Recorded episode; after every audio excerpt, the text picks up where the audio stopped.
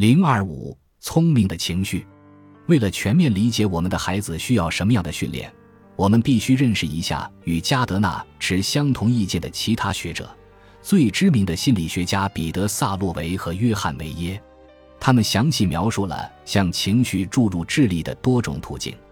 他们的努力并不新鲜。近年来，即使是最狂热的智商理论家，偶尔也会试图把情绪纳入智力研究的范围，而不再把情绪和智力看成是一对固有的矛盾。因此，在二十世纪二十杠三十年代大力推广智商理论的著名心理学家 E.L. 桑代克在《哈珀斯》杂志撰文指出，情绪智力的一个方面——社会智力，即理解他人以及巧妙处理人际关系的能力，本身就是智商的一个方面。当时，其他心理学家对社会智力的看法更为偏激，将其视为一种操控他人的技能，即让他人按照你的想法行事，不管他们愿不愿意。但这些社会智力的相关理论并没有对智商理论家产生很大的影响。一九六零年，美国还出版过一本关于智力测试的教科书，声称社会智力是一个无用的概念。但人是智力不会被忽略，主要原因在于它符合直觉和常识。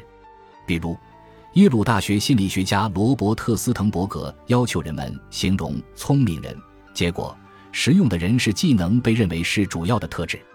斯滕伯格在进行更多的系统研究后，回到了桑代克的结论。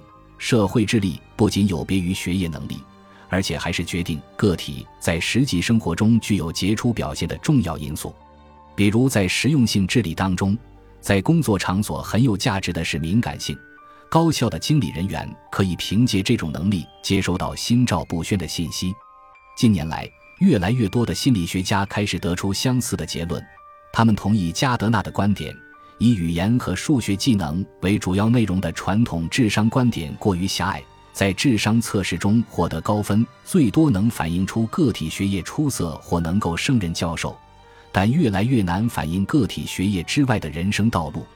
包括斯滕伯格和萨洛维在内的心理学家对智力有着更充分的认识，他们试图重新定义成功的决定因素。这种研究重新回到了人事或情绪智力重要性的方向。萨洛维及其研究伙伴约翰梅耶给出了情绪智力的详细定义。他们把情绪智力扩展为五个主要领域。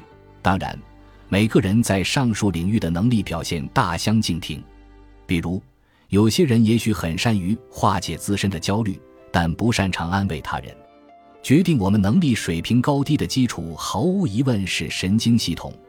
但人脑有很强的可塑性，并且具有持续的学习能力。情绪技能低下可以得到弥补。情绪智力的每个领域在很大程度上代表了个体的习惯和反应。通过有效的努力，个体的习惯和反应就可以得到改善。